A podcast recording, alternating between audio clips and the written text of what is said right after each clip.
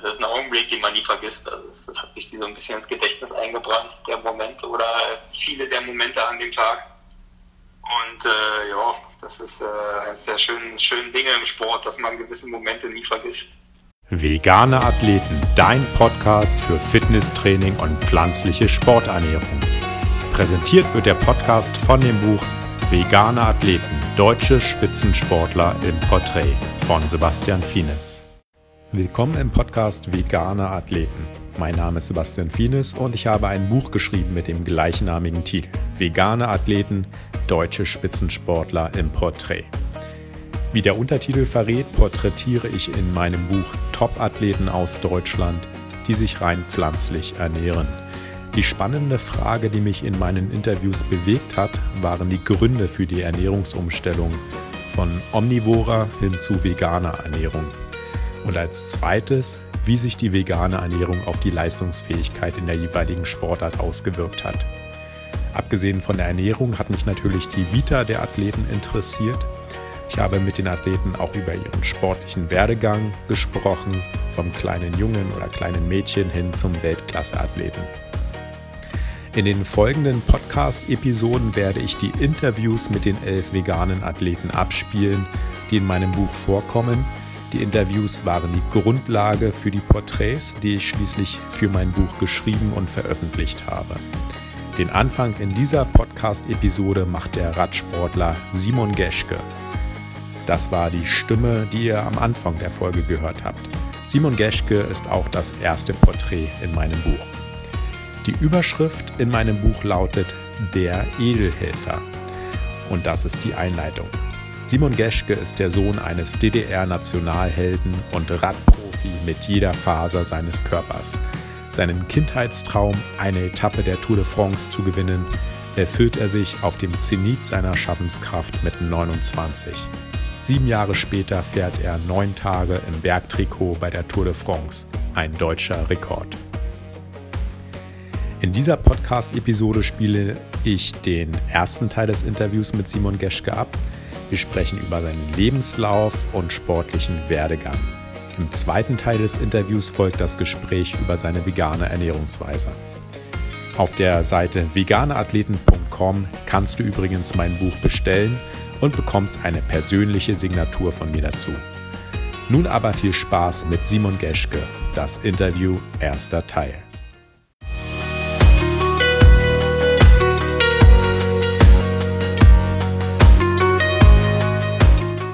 Bevor wir auf das Thema jetzt Ernährung ähm, zu sprechen kommen, möchte ich ähm, dir ein paar Fragen über deine Vita stellen. Da habe ich ja abgesehen von ähm, Wikipedia eigentlich so, ja, relativ wenig gefunden. Ähm, ja, ähm, wo genau in Berlin bist du geboren und aufgewachsen? Ich bin in Mitte geboren. Ja. Und bin dann außerhalb von Berlin aufgewachsen, in Wandlitz. Kennst du vielleicht? Ja, ja, Wandlitz kenne ich, ja, nördlich von Berlin. Hamburg. Ja. Ja, ja. Ah, alles klar. Und die ersten zwei Jahre meines Lebens wirklich in Berlin gewohnt und dann äh, mit 18 bin ich wieder zurück nach Mitte gezogen für vier Jahre. Ja. Und äh, genau. Und Da- dann ging es nämlich erst Richtung Belgien und dann nach Freiburg. Mhm. Okay. Also du bist ja dann, äh, bist dann wieder zurückgekommen, weil du beim TSC dann äh, im Verein warst, ne? Ab 2004. Genau, ja, das war dann von Manchester aus doch immer ein bisschen weit. Ja. Und, äh, bin wieder nach Berlin gezogen, was aber fürs Training dann wieder nicht so optimal war, immer erst aus der Stadt raus zu müssen. Ja. Aber ja, Berlin ist halt Radsport technisch doch schwierig, ja. Ja. Und sei ich natürlich immer gern da. Und, Ja. ja, Hast- mal sehen, vielleicht nach dem Radfahren wieder. Ja. Hast du eigentlich noch Geschwister? Ja, ich habe eine Schwester, die wohnt in Charlottenburg Mhm. und meine Eltern wohnen in Wandlitz. Ah, okay.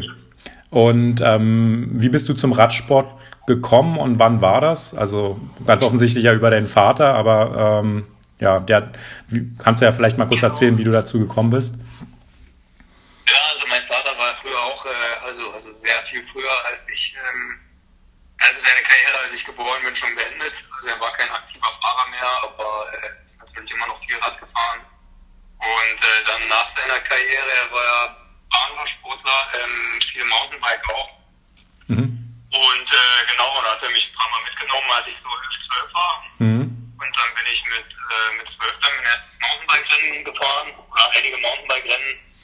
Äh, dann mit 12, 13, 14 so. Die drei Jahre dann. Äh, und dann mit 15 bin ich äh, beim, genau beim TSC in Berlin. Dann äh, das erste Mal Rennrad gefahren quasi. Und ja, bin die Straßenrennen dann gefahren. Und dann auch ein bisschen Bahnradsport gemacht. Ja, und so, so nahm das dann so seinen Lauf. Also dazu gekommen bin ich natürlich über meinen Vater und dann über die, die Schiene Mountainbike, die Straße. Mhm. Und ähm, warst du vorher auch schon im Verein oder war der TSC dann dein erster Verein? Der TSC war mein erster richtiger Verein, ja. Mit 18, ist ja relativ spät, oder? So. Nee, mit, mit 15 bin ich. Ach so, mit, mit 15, okay. Mhm. Ähm, was hat dich denn an der Sportart fasziniert, dass du dann dabei geblieben bist, als du dann das erste Mal Fahrrad gefahren bist und dann, ja? Äh, für mich war immer der, der Wettkampf natürlich das, das Motivierendste, sich mit anderen zu messen und also ich habe äh, den Tour de France Hype auch äh, um Jan Ulrich dann, das, das war das erste, was ich so direkt mitgekriegt habe. Das erste Mal äh, die Tour de France so richtig verfolgt 1997 und äh, ja, dann war der, der Boom in Deutschland war ja auch ziemlich groß. Ja. Das war mein Traum, äh, auch mal die Tour de France zu fahren. Und äh, ja, da bin ich dann bei der Stange geblieben. Training hat natürlich nie immer Spaß gemacht. Gerade wenn man jung ist, hat man ja dann noch, noch andere Sachen im Kopf. Aber äh, irgendwie bin ich dann doch immer am Ball geblieben, ja. Mhm. Ähm, wie sah denn deine Trainingsroutine als Jugendlicher aus, als du dann äh, im Verein warst. Äh, hast du da im Velodrom dann erstmal trainiert oder wo war das? Auch ja, also ich bin auch Bahnrennen gefahren im Velodrom. Ähm, und ja, größtenteils aber habe ich auf der Straße trainiert. Hm. Dann immer nördlich von Berlin, ja. Wie, wie kann ich mir das vorstellen? Also äh, war das schon in der, in der, im Verein? Äh, wie, wie, wie läuft das ab? Man trifft sich irgendwo und dann fährt man los oder? Training war noch recht unstrukturiert. Äh, also mit, mit dem, was ich heute mache, eigentlich gar nicht zu vergleichen. Früher war das irgendwie alles sehr viel simpler. Wir sind dann einfach nur äh, ja, so die, die Standardrunden gefahren, sag ich mal. In Brandenburg gibt es ja auch nicht so viel Auswahl. Mhm. Eigentlich immer dieselben Runden gefahren. 60 Kilometer, 80 Kilometer äh, bei Wind und Wetter, äh, im Winter vor allem. Mhm. Äh, also es war schon ziemlich hart, wenn ich jetzt so dran zurückdenke. Mhm. Und ähm, also nicht, dass es jetzt weniger hart ist, aber man, also ich trainiere jetzt schon so ein bisschen spezieller mit, mit, mit mehr Intervallen und mehr Inhalten so. Ja. Früher sind wir, waren wir halt einfach nur äh, also ein paar Jugendliche, die äh, zusammen abgefahren sind. Ja.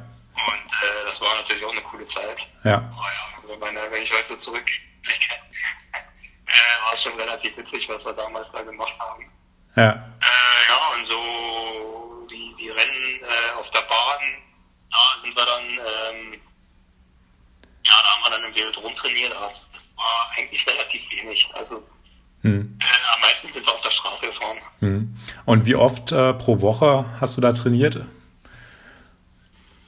also mit 15 dann, wo ich in, beim TSC war, habe ich fast jeden Tag schon trainiert. Mhm, okay. Und äh, davor weniger, zwei, dreimal die Woche so ungefähr, saß ich auf dem Rad und das war ja eigentlich, ja, stand schon mehr der Spaß im Vordergrund. Ja. Und so richtig äh, seriös war es dann, äh, dann erst beim TSC, wo es dann wirklich dann auch mit Krafttraining so losging im Kraftraum und äh, auf dem Ergometer haben wir auch trainiert. Ähm, ja, und dann halt schon größere Umfänge auch ja. für unsere Verhältnisse damals. Und äh, ja, dann ja schon fünf, sechs Mal die Woche. Mhm.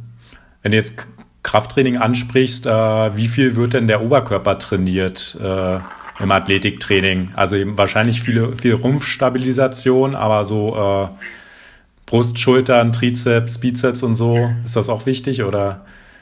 Äh, Trizeps, Bizeps nicht, nee, ähm, das ist, gang und gäbe, ja, wir haben viel, also inzwischen mache ich auch viel mehr Stabi und weniger rein, reines Krafttraining. Mhm wir haben halt früher in Berlin viel äh, an der Beinpresse gemacht, mhm. ähm, dann für Rücken und Bauch natürlich auch, ähm, also Oberkörpertraining. Mhm.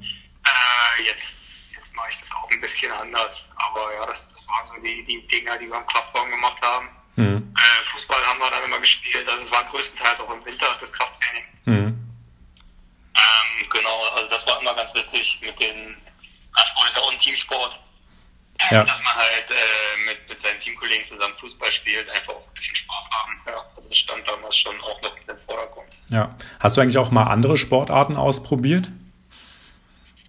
Nee, gar nicht. Ich habe mal äh, ausprobiert, klar. Also ich äh, in, in, der Schule habe ich mal eine Woche einen Tenniskurs gemacht. Mhm. Äh, sonst bin ich äh, zwischendurch auch mal viel gelaufen, äh, le leistungssportmäßig, aber bin ich nur Rad gefahren. Jetzt, äh, seitdem ich in Freiburg wohne, äh, habe ich Skilanglauf viel gemacht jetzt im Winter, wenn das Wetter dementsprechend war. Mhm. Und Mountainbike fahre ich nach wie vor sehr gerne. Mhm. Das war nicht, nicht ganz eine andere Sportart, aber doch eine sehr andere Disziplin. Also es ist ein ganz anderes, ja, äh, ganz anders als der Straßenradsport, wenn man Mountainbike fährt. Und äh, ja. macht mir nach wie vor Spaß, ja. Na, du fährst ja auch nicht auf der Straße, sondern irgendwelche Schotterwege dann halt, ne? Genau, in den Wald und ja. äh, auf den Trails ist halt sehr viel technischer. Ja. Also die Technik spielt ja beim Mountainbike eine viel größere Rolle. Und, ja. Äh, das macht schon auch Spaß. Ja. ja. Ähm, war es denn immer ein Wunsch von dir, wie dein Vater, ähm, dein Hobby dann auch zum Beruf zu machen? Mhm. Also das war mein, mein großes Ziel, weil mhm. ich habe es ja vorhin schon angesprochen, das Training war nicht immer schön und ähm, vor allen Dingen in den, in den Umfängen, die wir gefahren sind, war das halt schon immer das Ziel, dann Profi zu werden. Also ich wollte das jetzt nicht, äh, ja, ich, ich will jetzt nicht sagen für nichts machen, aber es war halt immer die Investition, Investition, die man macht, um Profi zu werden und nicht, also nur aus Spaß Radfahren macht man in dem Umfang nicht. Also so viel Spaß macht Radfahren dann auch nicht, dass man jetzt sechs Tage die Woche und auch wenn es regnet. Und ähm, für mich kam auch dazu, dass ich äh, Abi an einer normalen Schule gemacht habe. Also manchmal noch erst um vier ähm, Schulschluss gehabt und dann noch aufs Rad gegangen. Im Winter war es dann schon dunkel mhm. und äh, also es waren schon nicht die schönsten Zeiten und äh, für mich war es auf jeden Fall immer der Traum, Profi zu werden und dann hätte es nicht geklappt, äh, wäre ich halt studieren gegangen äh, und hätte die Zeit dann auch nicht bereut, aber es wäre schon schade gewesen, dass, dass es dann nicht so richtig auszahlt, die Arbeit, die man da reinsteckt. Ja. Und dein Abi hast du in Wandlitz gemacht oder warst du dann schon wieder in äh, Mitte?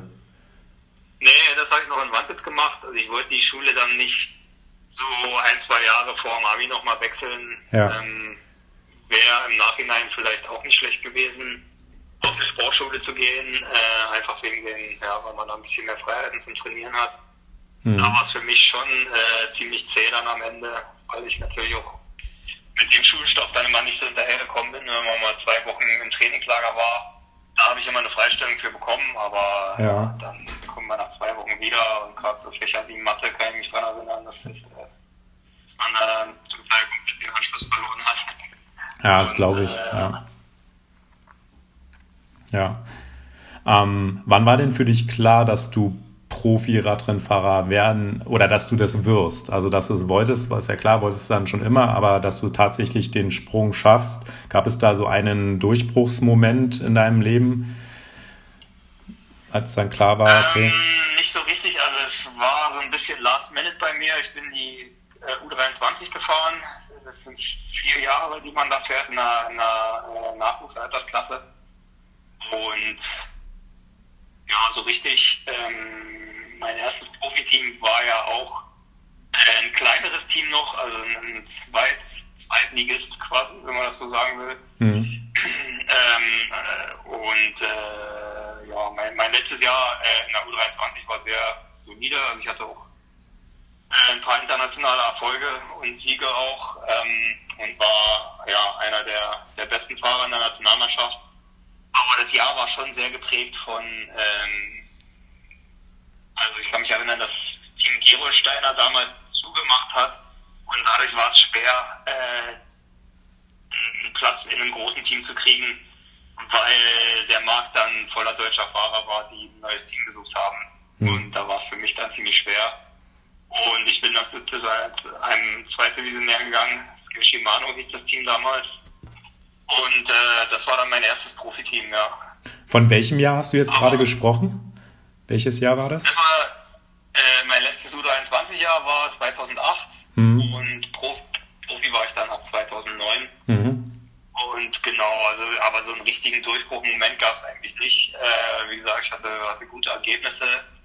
Und ja, viele Profiteams hatten Interesse, aber ähm, es gab halt auch immer noch ein paar Deutsche, die besser waren als ich. Und ja, von daher war dann in einem ganz großen Team erstmal kein Platz für mich. Aber ja, der, der, das äh, Team, wo ich dann hingegangen bin, ähm, hatte auch ein sehr gutes Rennprogramm. Ich bin dann in meinem ersten Jahr als Profi gleich die Tour de France gefahren. Da hatten wir eine Einladung für. Und äh, das war auf jeden Fall ziemlich cool. Und wir sind eigentlich fast oder viele große Rennen gefahren, was äh, sicherlich nicht schlecht war. Ja. Mhm. Und ähm, wenn man sich einem Team angeschlossen hat, dann bekommt man sozusagen von dem Team Geld oder wie, wie, wie äh, wo kommt das Geld her als Radsportler? Also kriegt man genau, das ganze Jahr über Gehalt ja. dann sozusagen, oder? Genau, man ist ähm, bei, bei dem Team, man unterschreibt einen ganz normalen Angestelltenvertrag, Arbeitsvertrag und ähm, kriegt dann monatlichen Gehalt. Also man hm. lebt jetzt nicht von Preisgeldern oder so. Hm. Äh, man kriegt ein festes Gehalt, was vorher geregelt ist äh, als Jahresgehalt und das kriegt man dann monatlich ausgezahlt. Bei mir war es jetzt halt dann am Anfang sehr wenig. Also ähm, es gibt ein Minimumgehalt, was vom Weltverband vorgeschrieben ist. Das ist wie und hoch? Das ist halt äh, wie? Wie hoch ist das Mindestgehalt? Genau, äh, also in meinem ersten Jahr oder in meinen ersten zwei Jahren als Profi war das 27.500 Euro im Jahr. Mhm. Also recht überschaubar. Ja. Ähm, und äh, das wurde dann aber über die Jahre immer angehoben. Ähm, und es war halt auch, wie gesagt, ein, ein zweit, zweitdivisionär, das Team äh, in der World Tour. Das ist die höchste Liga, war es ein bisschen höher zu der Zeit.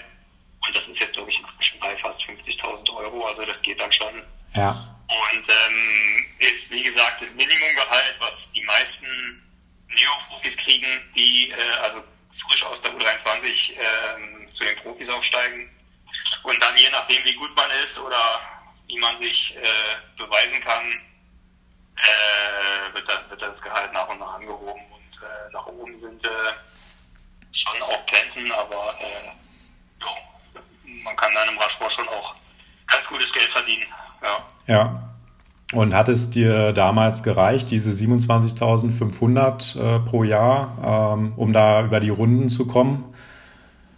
Im ersten Jahr ja, also ich bin jetzt äh, kein Mensch, aber ich bin ein relativ bescheidener Mensch. Also ich hatte eine, eine Wohnung in Berlin Mitte mit meiner Freundin damals, die hatte so ein paar 60 Quadratmeter oder so, da hatte ich nur 450 Euro für bezahlt oder mhm. knapp 500. Mhm. Äh, findet man jetzt wahrscheinlich auch nicht mehr. Nee. ähm,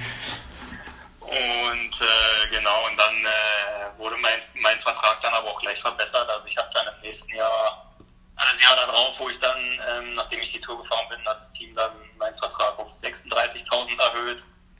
Ähm, und dann, ja, von da, da ging es dann aufwärts auf jeden Fall auch mit dem Gehalt. Und dann konnte man halt auch mal was zur Seite legen, was ja auch wichtig ist, weil ja. äh, es ist halt ein Beruf, den man nicht bis zur Rente machen kann. Ne? Nicht wirklich, nee. nee. Ähm, ja, 2015 hattest du deinen größten Erfolg, ähm, wo du eine Etappe gewonnen hast bei der Tour de France.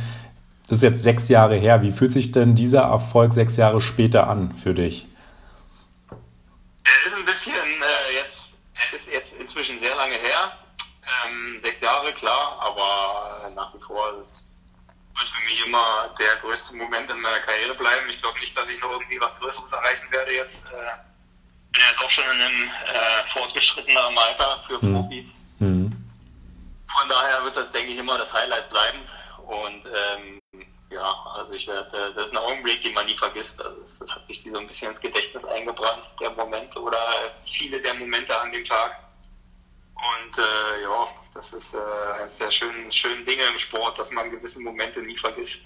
Ja, und du kannst es dir auch jeden Tag auf YouTube angucken. Mache ich jetzt zwar nicht, aber es ist schön zu wissen, dass es noch da ist, ja. Äh, oder, oder nutzt du sowas vielleicht auch zur Motivation? Jetzt, äh, du bist jetzt mittlerweile schon neunmal die Tour de France gefahren. Äh, guckt man sich dann sowas nochmal an irgendwie? So eine Etappe? Nee, ehrlich gesagt nicht. jede Tour ist halt auch wieder anders und man hat andere Aufgaben und andere Zielstellung vom Team und äh, ja, also ich gucke es mir immer gerne an und äh, ich kriege auch immer noch äh, eine kleine Gänsehaut, wenn ich so sehe. Hm. Aber ja, die Motivation, die ist bei mir noch immer da. Ähm, auch nach neunmal Tour bin ich immer noch jedes Mal motiviert, wenn ich die Tour fahren kann. Hm. Und ja, von daher brauche ich das jetzt nicht unbedingt, um mich zu motivieren. Ja. Und bis 2015 hattest du zwei Siege äh, in sechs Jahren eingefahren. Welche waren das, die zwei Siege? Ähm, mein erster Sieg war 2011 bei einem französischen Rennen Kriterium International, hieß das, auf Corsica. Mhm. Und dann 2014 hatte ich noch ein Rennen gewonnen in der Schweiz, im Grand Prix Aargau. Mhm. Genau, und dann ein Jahr später die Tour-Etappe. Mhm. Ähm, ja, ähm, nach neunmal Tour de France, wie lief es dann für dich sportlich in den vergangenen sechs Jahren, nachdem du jetzt 2015 die Etappe gewonnen hast? Äh, ja, wie lief es sportlich für dich in, seitdem? Ähm, ja, also es war nach der Tour de France Etappe hatten, glaube ich, äh, viele gedacht, das war jetzt ein mega Durchbruch, aber für mhm. mich war es halt klar war das äh, ein super Tag. Das hat mich jetzt auch nicht zu einem anderen Fahrer gemacht. Also ich habe jetzt nicht, äh, ich hätte jetzt auch nicht gedacht oder ich habe jetzt auch nicht damit gerechnet, dann jedes Jahr irgendwie äh, eine Etappe zu gewinnen, was man, manche Leute, glaube ich, äh, ja, aber so einfach ist das halt immer nicht. Ähm, sportlich lief für mich äh, trotzdem gut. Also ich bin ein sehr solider Fahrer nach wie vor also es war immer eine meiner Qualitäten, dass ich sehr stabil bin übers Jahr, dass ich halt keine großen ähm, Berg- und Talfahrten habe, was die Form angeht. Äh, 2016 und 2017 waren ein bisschen schwieriger für mich. Ähm, auch mit Krankheiten, Knieproblemen, sowas kommt halt auch immer noch dazu. Ähm, 2016 war für mich so ein Highlight, dass äh, die Olympischen Spiele zu fahren, wo ich auch eine gute Form hatte. Ähm, aber ja, da war ich halt allgemein ziemlich unstabil. Äh, 2017 auch ähm, war es ähnlich. Gute Ergebnisse ähm, hier und da, aber äh, auch kein, kein richtiges Ausrufezeichen. Mhm. Und äh, genau 2018 wurde es dann wieder ein bisschen besser. Äh, und so, ja, so ziehen sich die Saisons halt dann. Ähm, ich hatte auch zwischendurch immer wieder Verletzungen, 2018 Schlüsselbeinbruch. Mhm. 2019 äh, auch Schlüsselbein und Ellenbogen ähm, unabhängig mhm. voneinander. Also das war auch eine schwierige Saison. Dann äh, letztes Jahr hatte ich eine meiner besten Saisons von den Ergebnissen her, wenn es auch ohne Sieg war, aber da hatte ich äh, Ergebnisse ohne Ende, halt auch bei, bei großen Rennen ähm, oft vorne dabei gewesen, äh, bei, World Tour Rundfahrten zum Beispiel. Also letztes Jahr würde ich fast noch als meine ähm, beste Saison bezeichnen, hat eigentlich nur ein Sieg gefehlt. Mhm. Ja, und dieses Jahr ähm, neues Team wieder. Ähm, aber sportlich war ich, war ich nie wirklich unzufrieden. Mhm. Ich will noch mal einmal kurz zurückkommen auf diese Etappe. Was hat denn diesen Tag, da die 17. Etappe, von anderen äh, Etappen unter, unterschieden? Also warum hast du diese Etappe gewonnen, aber nicht andere. Hast du dich an dem Tag auch besser gefühlt als an anderen Tagen oder wie würdest du es rückblickend beschreiben, was da der Unterschied war zu anderen Tagen, wenn du ein Rennen fährst? Also allgemein habe ich mich während der Tour sehr gut gefühlt. Ähm, die Tour ist natürlich immer lang, mhm. äh, aber gerade Ende zweite, Anfang dritter Woche hatte ich, äh, habe ich mich wirklich sehr gut gefühlt. Die erste Woche war noch so ein bisschen, ja, war ich noch nicht so ganz im Rennen, würde ich sagen, haben mir noch so ein bisschen die Beine gefehlt. Und äh, dann lief es aber irgendwann immer besser. Und äh, der Tag war eigentlich gar nicht anders als alle anderen, außer dass ich äh, da taktisch einfach alles richtig mhm. gemacht habe. Also ich war zwei Tage zuvor äh, Vierter auf einer Etappe, mhm. wo ich mich auch super stark gefühlt habe. Aber da hat es einfach nicht gepasst. Und ähm, genau, taktisch äh, hier und da einen Fehler gemacht, dann nicht richtig fahren gelassen, dann fährt ein anderer weg, der dann direkt eine Minute gekriegt hat äh, und dann äh, die Etappe gewonnen hat und äh, das hat mich ganz schön gewurmt, aber für mich war der vierte Platz dann auch ein gutes Ergebnis und das hat mir auch ein bisschen geholfen. Dann zwei Tage später war ich wieder in einer Ausreißergruppe Und da habe ich mir gesagt, ja, Vierter hast du jetzt schon ein gutes Ergebnis. Ähm, vierter Etappenplatz ist ja erstmal nicht schlecht und jetzt kannst du mal äh, alles auf eine Karte setzen. Und dann bin ich halt. Ja. Ja, ich probiere das Rennen so ein bisschen zu deuten, wie es laufen könnte.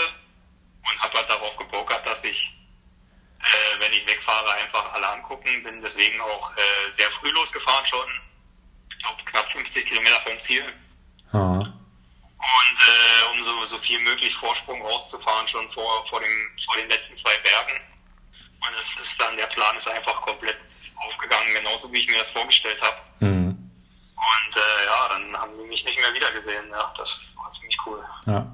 Also Taktik spielt schon eine große Rolle und dann vielleicht auch Ja. ein bisschen Glück, dass die anderen sich verkalkulieren irgendwie. Ne? Das spielt dann vielleicht auch noch mit rein. Äh, Genau, man muss einfach immer jede Rennsituation irgendwie zu seinem Besten nutzen. ja. Und äh, es hätte, hätte auch nach hinten losgehen können und ich wäre gar nichts geworden. Das wäre auch, dann wäre es halt so gewesen und es ist auch, äh, natürlich passiert sowas auch oft, dass ein Plan nicht aufgeht. Aber in dem Moment, äh, ja, kam da wirklich, oder an dem Tag kam da wirklich auch ein bisschen meine Erfahrung zum Tragen. Ich bin ja davor schon ein paar Tour-Etappen gefahren, ja, und ähm, da habe ich dann alles richtig gemacht. Ja. Mhm. Ja, cool. Ähm, dein Trainingsalltag, wie sieht der aus, wenn du jetzt kein, keine Wettkämpfe bestreitest? Ja, also ich probiere mal einen Tag die Woche auch mal gar kein Rad zu fahren, aber sechs Tage in der Woche trainiere ich halt schon. Ähm, In welche Umfänge? mal weniger.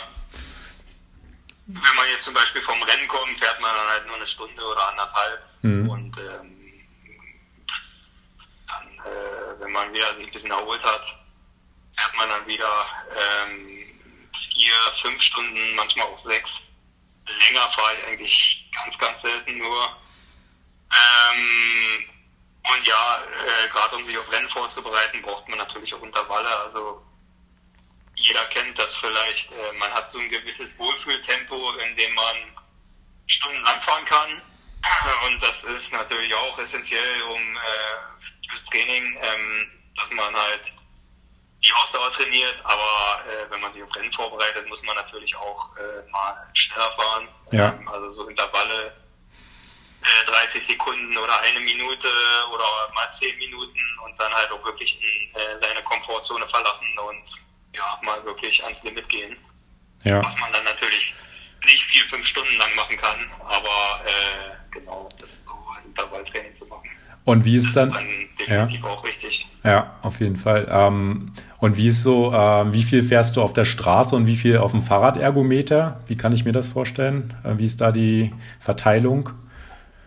Äh, ich probiere immer auf der Straße zu fahren, weil Ergometer äh, halt einfach sehr zäh ist mental. Also auf dem Ja. Fahre ich eigentlich nur, wenn's, wenn das Wetter es gar nicht anders zulässt. Ja, okay. Äh, da fahre ich dann drin und ähm, sonst probiere ich aber immer draußen zu fahren. Und fährst du dann alleine oder? Äh, es gibt noch ein paar Pro Profis in Freiburg. Ähm, also ich fahre nicht immer alleine, aber zwischen, also ja, 50-50 würde ich sagen. Hm. Okay. Und das war auch der Grund, äh, um äh, nach Freiburg zu ziehen, weil du da einfach bessere Trainingsmöglichkeiten hast mit den Bergen und in der Nähe, oder? Genau, also deutschlandweit ist es wirklich eine der schönsten Gegenden zum Radfahren. Ja. Und äh, ja, das ist äh, op- optimal. Man kann in der Rheinebene komplett flach fahren, wenn man will. Wenn man jetzt zum Beispiel gerade erst wieder anfängt nach der Saisonpause oder wenn man von Rennen kommt, fährt, kann man halt flach fahren. Ja. Und man kann aber auch Berge fahren, Anstiege bis zu 40 Minuten. Äh, es ist schon echt optimal, ja. Fährst du dann im, im Schwarzwald, wenn du Berge fährst, oder? Genau, ja, das ist dann der Schwarzwald, ja. Ja. Und im Winter auch die Option mit Langlauftraining ist auch schön. Äh, Das hatte ich halt in Berlin zum Beispiel auch nicht. Wenn es halt mal wirklich äh, schneit, dass man dann halt einfach sich ins Auto setzt, eine halbe Stunde und äh, oben auf die Loipe geht. Mhm. Ja. Das ist schon auch ganz cool, ja. Ja, Langlauf fahre ich auch jedes Jahr in Harachow im Riesengebirge. Ah, ja. ja. ähm, Das ist schon auch ein super Training, ja. Das ist Ja, sehr verwandt mit dem Radfahren, ja. ja. Und ähm, ist es so standardmäßig, dass du so die gleichen, also jetzt mal, wenn ich jetzt vom Alltag spreche, äh, die gleichen Strecken fährst oder ist das bei dir immer sehr abwechslungsreich, dass du es variierst? Ich probiere viel zu variieren. Also ich probiere, mal- klar, ich habe so meine Lieblingsstrecken. Ähm, die Gegend kenne ich jetzt inzwischen sehr gut und ähm, Genau, äh, es kommt auch immer auf den Inhalt des Trainings an. Also wenn ich mhm. jetzt äh, Intervalle fahren muss, äh, muss ich natürlich in die Berge fahren. Mhm. Dann äh, muss ich immer gucken, wie ich das dann mache, ob ich, äh, ob ich längere Anstiege brauche oder ob ein kurzer reicht und, äh, und so weiter. Ja. ja, ja. Wie lange willst du denn eigentlich noch fahren? Hast du da Ah, ich habe jetzt nochmal einen Zweijahresvertrag unterschrieben, das heißt mhm. für kommendes und das, das, für kommendes Jahr und das Jahr darauf. Ja. Und äh, dann, das wird wahrscheinlich mein letzter Vertrag werden. Ja. Also ich bin dann 37, wenn ich aufhöre und äh, das ist ein gutes Alter. Ich will mhm. auch nicht äh, so lange fahren, bis ich äh, dann gar nicht mehr kann oder bis, das, äh, bis mir das Team keinen Vertrag mehr gibt, sondern ich hoffe, dass ich jetzt nochmal zwei gute Jahre habe und dann. Äh, dass du dann selber die Entscheidung triffst, sozusagen aufzuhören. Genau, mit, mit einem guten Level aufhöre, ja. Ja. Dann hast du schon eine Idee, wie es nach deiner Karriere weitergehen soll? Noch nicht, nee. Also ich kann vieles ausschließen, was ich nicht machen will. Was ist das? Aber so einen ganz genauen Plan habe ich noch nicht. Ja, der einfachste Weg ist für viele Profis dann immer sportlicher Leiter zu werden, aber das kann ich mir das kann ich mir irgendwie gar nicht vorstellen. Also ich habe so ein paar Rahmenbedingungen, die ich mir gesteckt habe. Also ich wäre gern mehr zu Hause als jetzt. Und ja, Geld spielt sicherlich auch noch eine Rolle. Also ich kann jetzt dann auch nicht nur aus Spaß arbeiten. Ähm, von daher mal gucken. Aber das sportliche, die sportliche Leiterschiene habe ich schon mal ausgeschlossen, weil ich, weil ich will halt mehr oder, äh, oder weniger unterwegs sein. Mhm. Und Genau, und dann muss ich mal sehen, ob ich dann im Sport bleibe. Da gibt es ja auch noch andere gute Arbeitsplätze, um die man sich äh, bemühen kann oder ob ich vielleicht was ganz anderes mache. Andererseits ist es halt so, dass man, wenn man im Radsport lange war, halt auch viele Connections hat und äh, dass da sicherlich Türen offen stehen, die man jetzt als Außenseiter quasi nicht hat und andersrum ist genauso. Also wenn ich jetzt was ganz anderes machen würde, ähm, dann bin ich halt auch nicht der äh, Ex-Radprofi, sondern jemand, der Ende 30 ist und keine Berufserfahrung hat. Mhm. Also wenn ich jetzt, keine Ahnung, Dachdecker werden will, dann fragen die sich halt auch, äh, was ich bis jetzt gemacht habe. Mhm. Ja. Also ja, mal sehen. Ja. Ja, vielleicht als Experte bei den Übertragungen von der Tour de France. Das, Zum Beispiel, ja. Ja, sowas. Kann ich mir das auch vorstellen. Kann ich mir vorstellen ja.